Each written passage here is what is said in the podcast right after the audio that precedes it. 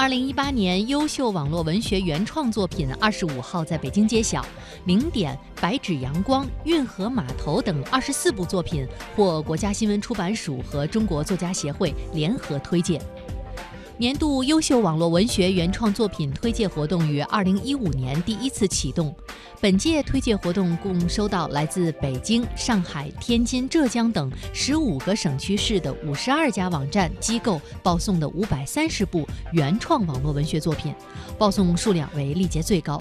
专家认为，网络文学丰富发展了当代文学的版图，也揭示了当代文学多样性和多元化的发展趋势。